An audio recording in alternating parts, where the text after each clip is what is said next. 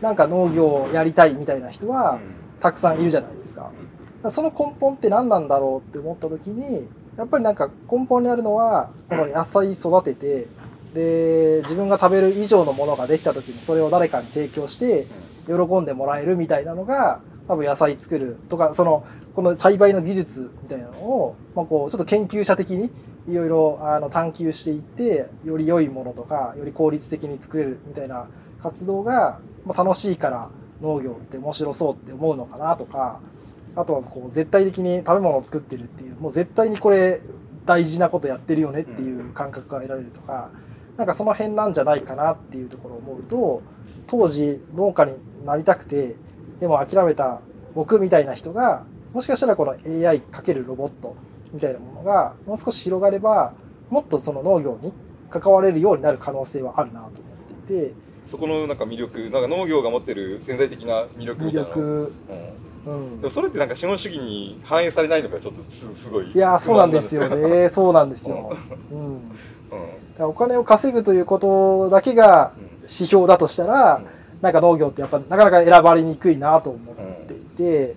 でそれは結構アグリストの活動の中でも感じるところではあるんですけど、でもなんかそこと農業が本質的に抱えているこのギャップみたいなところとのこの間で折り合いがなかなかつけにくいところもあったりはするかなと思ったりはしてますね。でもなんですかね。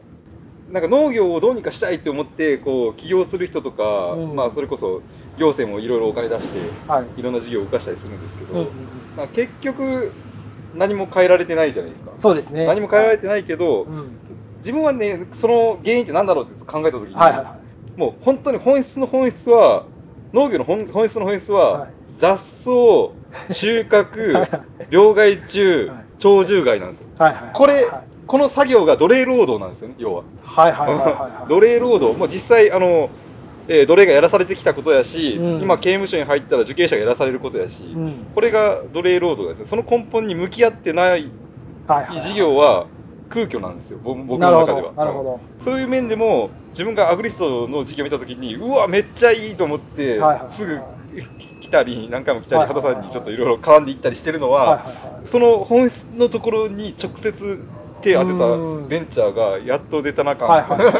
い、やっと出たな感あ面白いですね。でも、うん、僕も正直その最初農業に関わり始めて農業興味あってみたいなのででも新規収納諦めてみたいな。でその後こう技術系の会社を高専であの先輩とかと一緒にやったんですけどそのなんかサイドプロジェクトとして最初やり始めたのってこの農場の環境センシングとか、うん、あの収量を増やすためにあのファインバブルって言って、微細な泡を発生させてみたいな。それで冠水すると収量増えるとか。なんかその辺に取り組んでたんですね。よくある。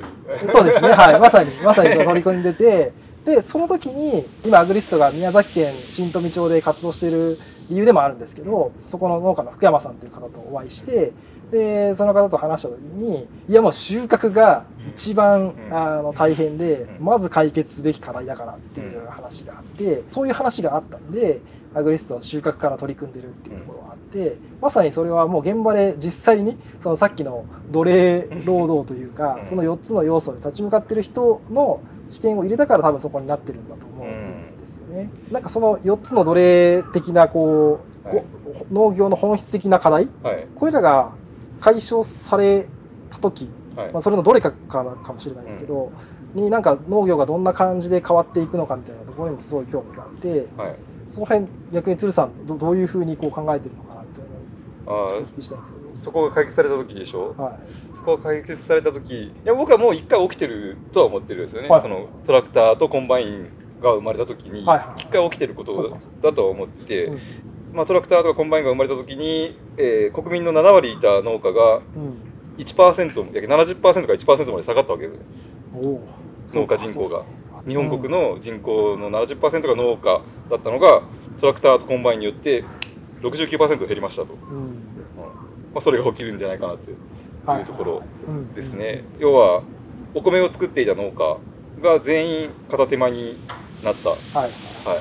片手間になってその間みんなサラリーマンをしたわけですよね、うん、サラリーマンして土日だけ田んぼしてっていう兼業農家が大量に現れたわけなんですけど、まあ、日本の場合、えー、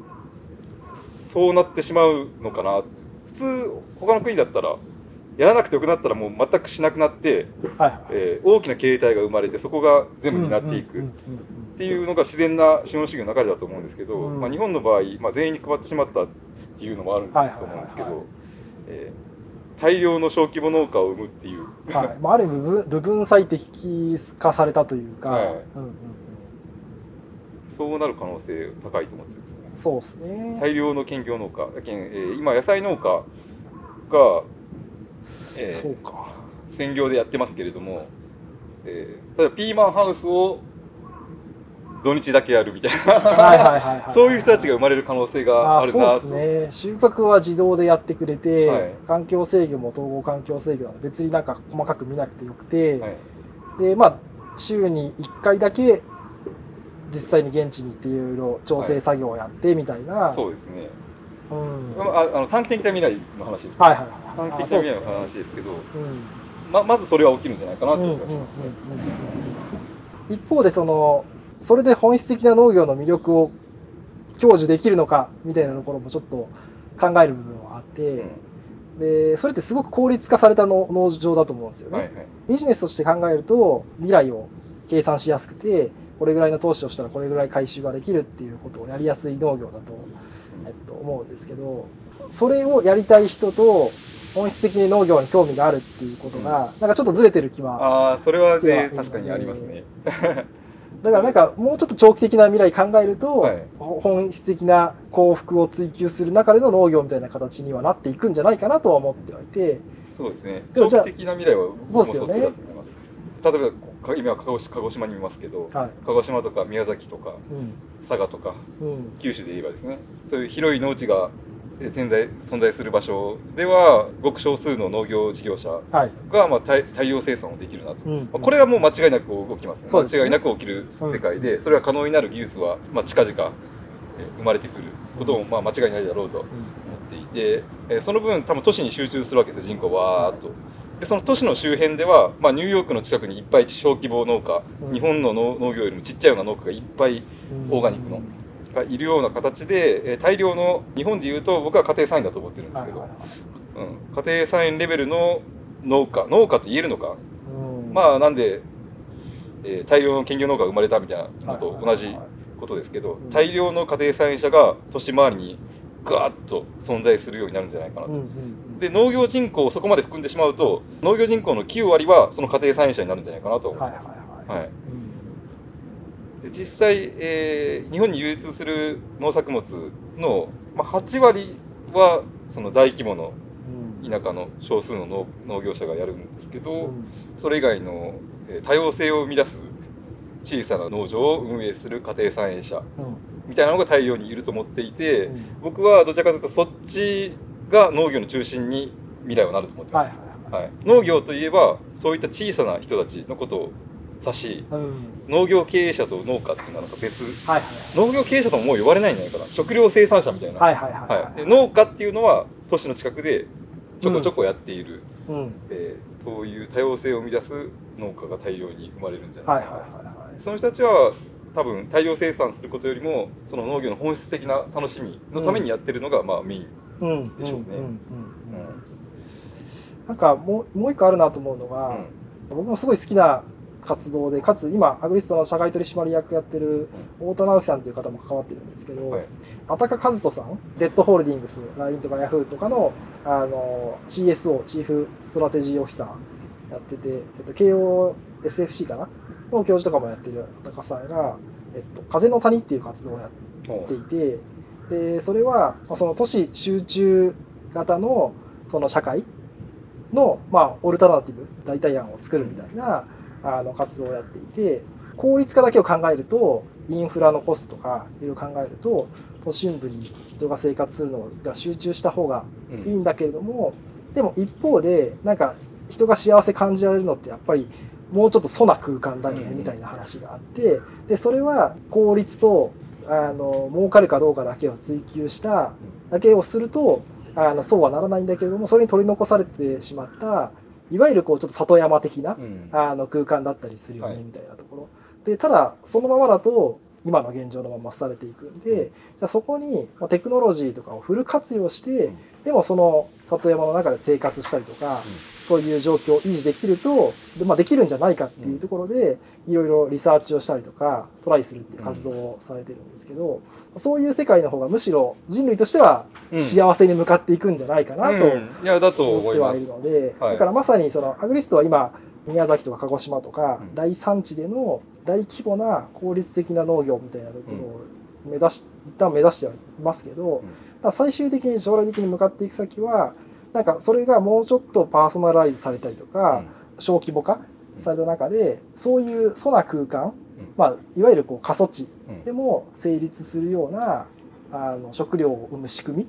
みになんかなっていくんじゃないかなと思っていて。で鶴さんが今除草ロボットとか作られてるのってまさになんかその辺だなと思ってそうですね。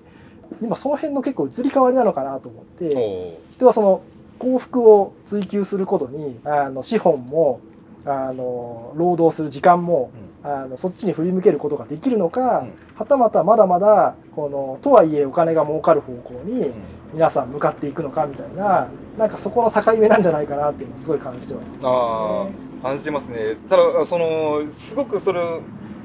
えー、いい方向に行くためにネックとなってるのが、はい、人間の歴史の中でもうずっとその農業労働から離れようとしてきたっていうこの歴史があって今生産性が高いとされてる人たちの多くはそのもうもはや生産をしていない実質的に、えー、大企業って実質的にもうベーシックインカム状態だと僕は思ってるんです特に、えー、意味のない会議と意味のない書類作りをしていれば、はい、とりあえず給料が入ってくる。それはすごく今辛いんですけど、はい、自殺者も多いし辛い仕事なんですけど、まあ、実質的に何も生産しないよねっていう状態、うん、生産せずに、まあ、高い給料をもう安定してもらえるっていうベーシックインカム状態、うんになっていてそれをとりあえず取っ払わなければ、うん、あのエッセンシャルワーカー、まあ、運送業をしてる農,、農家もそうですけど、まあ、そういう人たちがずっとその搾取され続けるシステムが残っちゃうなというところがあって、うん、うん、なんでテクノロジーがそこを解決しないことにはっていうのはあの農業しなくなってもいいんですけど、うん、しなくなったらじゃあ何するかって言ったらそういう仕事をしだすのかとそれが要は生産性が高くなるっていうことなのか。確かに。いや確かに、うん、って思ったらえ嫌だな。嫌ですね。確かに、うん、そその壁がねすごい分厚いんですよ。確かに。分厚いですね。その壁がすごい分厚くて。確かにな、うん、不思議ですね。なんか農業にかかる工数とかそういったものから人を一定解放したいと思ってはいるけれども、はいうん、解放した後その解放された人たちが何をするかっていうと、はい、楽な選択肢があるとそっちに流れちゃうよねみたいな。選択肢、まあ、そっちの方が給料が高いというのもあります、そうですよね。パワーポイント作って会議しておく方が給料が高いという状態、うん、うん、まあでもそれって人間が求めてたことなんでまあそうか。労働から離れたい。その、まあ、現在として人間が負った罪として労働があるとすればです。はいはい、その罪から離れたいと思いな思い続けたことが人類の文明なのかなはいはいや、わからないですよ。もしか、その過程、えー、キリスト教ではそうなわけじゃないですか。そうか。えー、果実を食べてしまいましたと、アダムが。うんうん、神様が怒って、あ、もうダメ、もう君は一生働かなければいけないっていう罪を負ったっていう解釈ですよね、キリスト教の人たちは。だとすれば、うん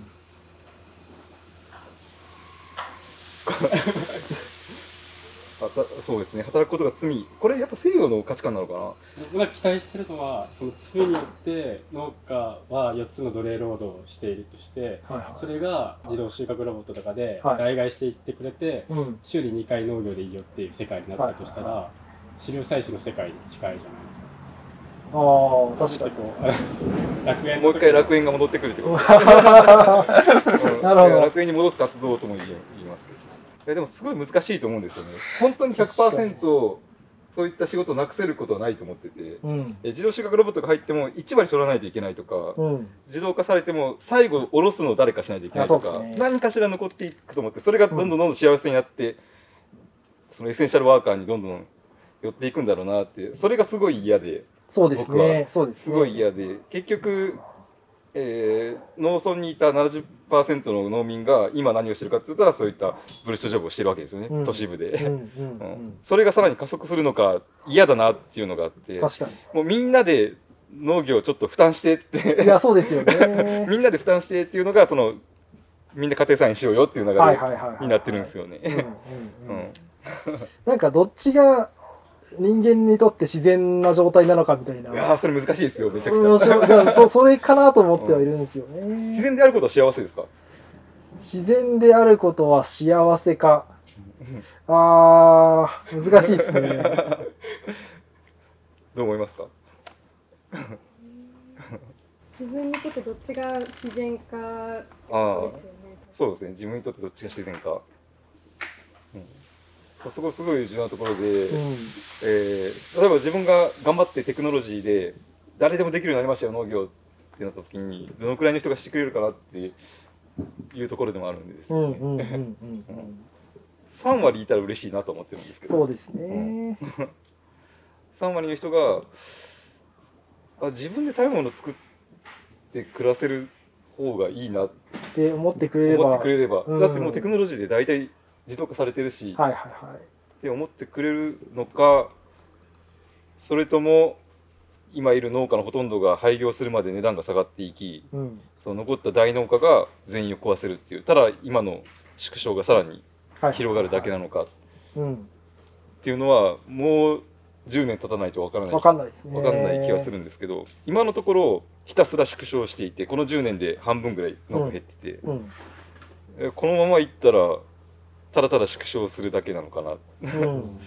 技術がそれを達成していくことってその僕は見ててすごい幸せなんですよね、はい、技術がここまでいってここまでいったっていうのは,、まあ、昔からガジェット好きとかいうのもあって、はいはい、技術好きな人はそうですよね。そうそれがもうワクワクして仕方がないっていう側面もありつつ、うん。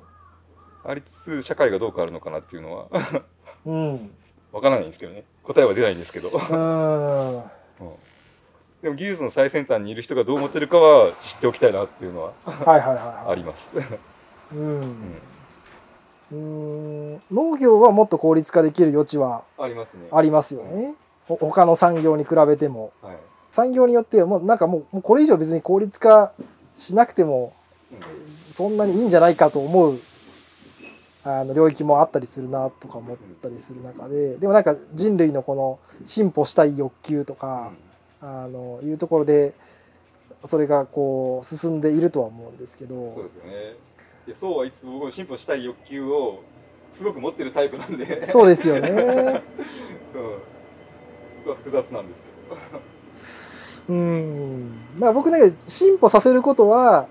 良いことであってほしいなと思ってはいます、はい、なんかあの絶対的に、はい。うん、良いことであってほしい。そうこの前ツイッターで書いたんですけど、はい、えーとね、AI によって人はバカになるって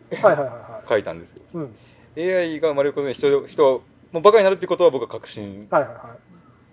として思ってるんですけどそそこはどうですか、うん、あ僕もそう思います。っていうかなななんというか、はい、あのすでにスマートフォンとか、うん、えー、何でも調べたら検索すれば情報が出てくるようになってるから、はい、まあ、ある意味僕らのそのいろんな活動の効率は上がってはいるんですけど、うん、地頭的な意味でいくと、はい、バカになってる可能性全然あるなと思っていて、うん、なんか僕も時々思うのが例えば50年前ぐらいに会社経営やっていた人とかと今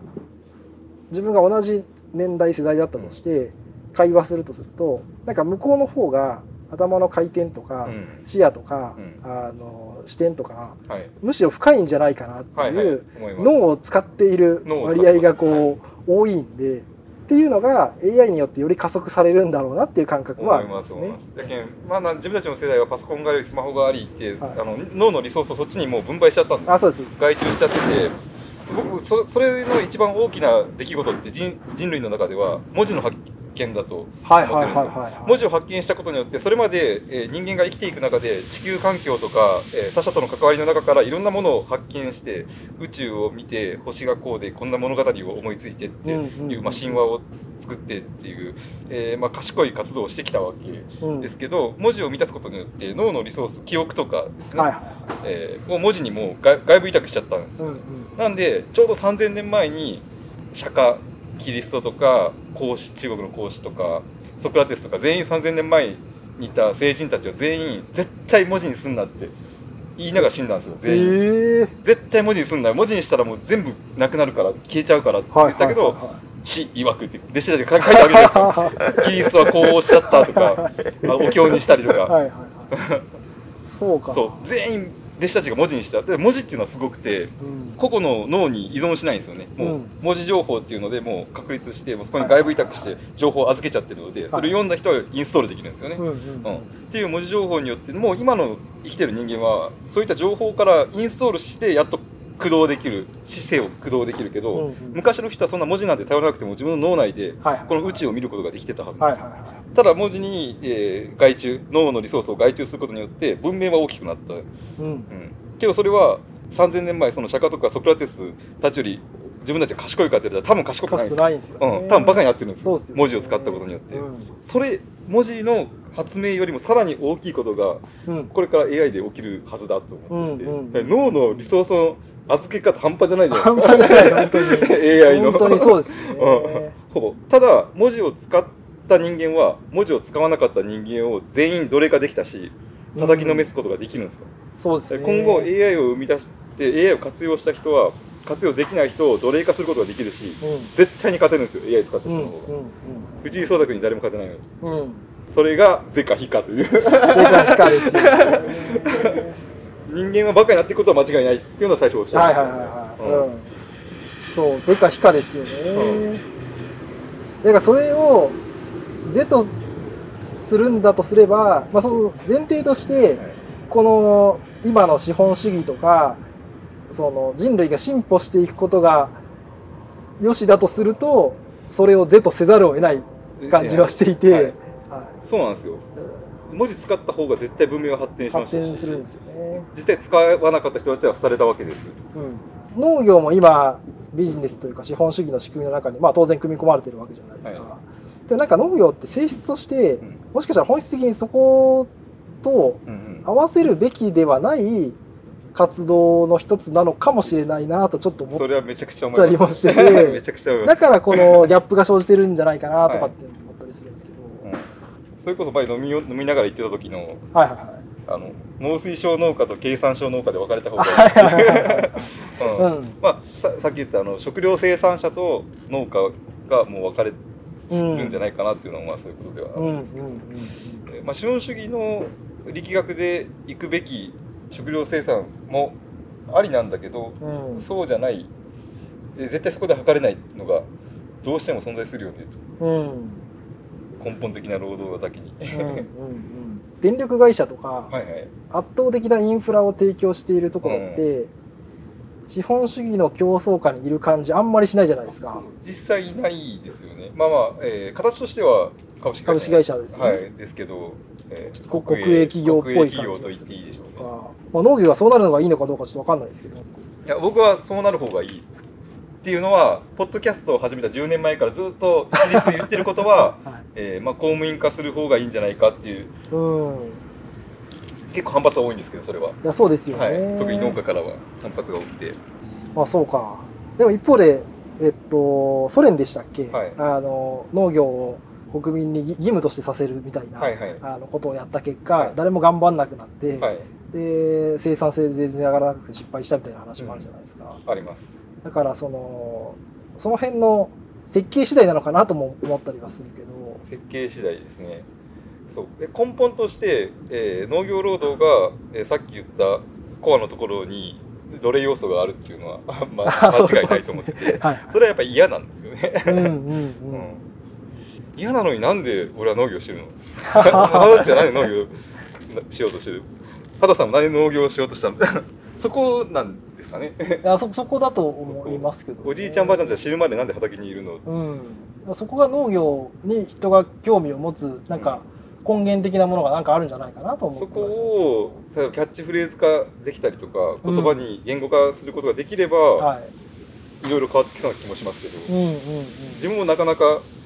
ポッドキャストで10年間喋ってても、はい、言語ができてないところなんですよね。そうですよねでなんか特に新規収納される方とかって、はい、ある意味なんかそういう言語化はできてないけどそういう考えも一部あって新規収納して、でもなんかよく聞くのが理想を持って新規収納したけど現実は結構厳しいんで、うん、っていう中でのその今の仕組みの中の農家としての現実にこう、まあ、ある意味溺れていくというか。はいはいはいその枠内に自分を収めざるを得ない状況を変えれたら面白いなと思ってはいるんですよね。自分も多分もうすぐその資金調達とかしちゃうんで、はいはいはい、資本主義の波に波に飲まれちゃう そちら側に多分行くことはあると思うんですけど、でも今資本主義の力学で世の中が回ってるってことは確かなんで、うん、まあ、そこから逃げてもしょうがない。逃げてもしょうがない、ね、逃げてもしょうがないかなっていうのは、はい、うん、思うんですよね。うん、行って最終的にはその資本主義の行動そのものを無視するわけにいかないですよねもう、うん、畑さんの立場として、ねはい、それを無視するわけにはいかないんで、うん、じゃあ例えば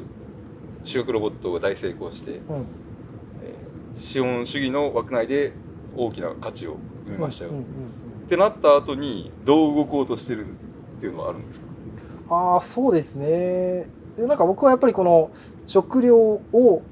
生み出して人々に提供するっていうこの仕組みをなんかより最適なものにしたいなと思ってはいるので、うん、なんかそそこの活動をずっと続けていたいなと思ってはいてなんでなんかそこに必要ななんだろうなもしかしたら教育的なことかもしれないし技術開発かもしれないしっていう。教育っていうかななんていうかそのそれは栽培技術を教えるとかではなくて、はい、もうちょっとなんか哲学とか思想寄りの話なのかもしれないなと思っててななぜ我々は農業をやるのかみたいなことをひたすら考える人たちがいても面白いんじゃないかなとか思ったりはするんですけどね。その可能性ちょっと今感じたな。うん。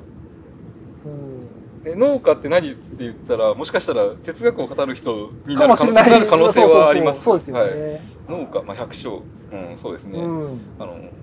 結局農業を選んだのって、まあ、さっき言ったような、えーまあ、脳のリソースがどんどんどん、まあ、外部化していくのが人類の文明の発展なのであればどこかで地球とつながっておきたいなっていう気持ちはすごくそうですよね。そうですよね、うん。なんか地球と、まあ、植植物だって太陽光だったりそこからなんか感じ取れる言語ができない何か、うん、AI が読み取れない何かみたいなところが、うんうん、生物だから感じられる何かがあるとすれば感じていたいなという。いやそうですよね。だからももしかして今僕伝える役なのかもしれない。僕らがなんで人が農業にこんなに魅力を感じるのかを言語化できないのはむしろそれでいいのかもしれないですね。なんかまさにこの文字化言語化できちゃうと陳腐化する可能性あるなと思っていて、だそれが文字に外部化されてしまう。あそうそうそう。なんでなんかそのそれが栽培とかしながら、でそれを収穫して出荷してみたいなことをやってる中で日々感じていることみたいなのをなんかそのあらゆる形で表現していくに近いのかなと思ってはいて。っていう方がむしろなんか正しいのかもなと。それちょっと思いますよね。でも例えばそういった人間が身体として得られることがもう AI が言語化してくる可能性もあるなとは思ってるんですよ。ね。この科学科学、はい、サイエンスの科学だって、うん、まあ、文字情報を積み重ねて文字をこう積み重ねて、はいはいはい、まあ、数字も文字と置いたら重ねてその上に成り立ってるものじゃないですか、うんうん、ただそれを今の文字社会にいる我々はもう嫌をなしに信用してますよね。そうですね、うん、科学の場合は2000年文字文字を積み重ねるのに2000年かかりましたけど、はいはいはい、多分 AI、まあ、10年かな、ね、10年かなと思ってて、はいはいはい、10年経った時はもう何の批判もなしに、うん。我々が科学を今進行しているぐらい AI を進行するはずだと思ってて、うん。うんうん、AI に言われたら誰もがそう思ってしまうそれは本当に正しいのか？その AI が判断する人間ってこうだよ宇宙ってこうだよ世界ってこういうものだよって言ったことは本当に正しいのかっていう判断をし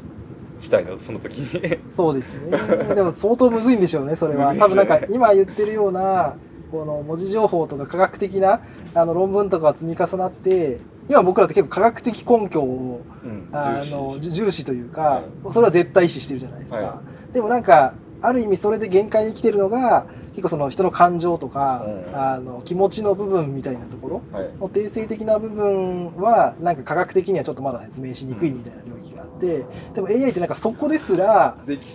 なんかできそうだから あのそこまで踏み込まれちゃうと、なんか僕らとしてそれをちゃんと疑えるのかとかいうとこ結構厳しそうな感じがしていてもう間違いないって思っちゃうんだろうなと少なくとも人類の大半はまあ、疑えるほど人間が賢ければいいですけどね。だからこそまあ前動画でも言いましたけど全ての人で結構共有の問題を今解いてるんだよっていうあそうですね。認識はすごく重要かなと、もうもはや農家も関係なく農業関係もという枠組みすら必要なのかと思うぐらい、うん、うん、それはすごい思いますね、うん、なんかあらゆる起業家もやっぱりこの資本主義の構造の話とかをしたりしてますし、うん、あやっぱそうとかあの今ソーシャルインパクトとか、うんうん、あのインパクト投資とかいう話も出していてそれは今までの資本主義の枠組みでは取り残されてしまった、うんうん、あのでも絶対に解決すべき重要な課題だよねみたいなものがあって、そこにもちゃんと資本主義の観点から、あのアプローチしていきましょうみたいなところがあったりするそうそれなんか言いますよね。でちょくちょく話は聞いてて、はい、資本主義のもう枠組みから外れた上で投資をしてますとか、うん、出資を受けましたとかいう人もたまに聞いたりして、うんうん、そういう動きってあるんですか？一応あるのはあるんですけどただやっぱりすごいそれもどうやら過渡期なので、えっとまあ、実際はあのそのインパクト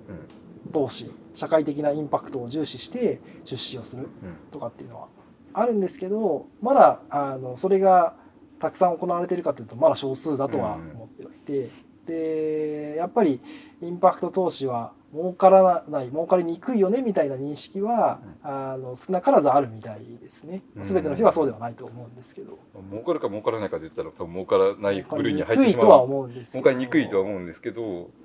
でもその資本主義の蛇口のコックを開け閉めしている人はそのまあ投資する人というかお金を出す人なんで、そこの意識がそう変わるんやったらなんか世界は変わるのかなそうですね。気はちょっとしましたその、ね、蛇口のコックどのコックを開けるかみたいな話で、うんはい、うん、もっと社会的に大事なところにもっとお金流そうよっていう流れができると、うん、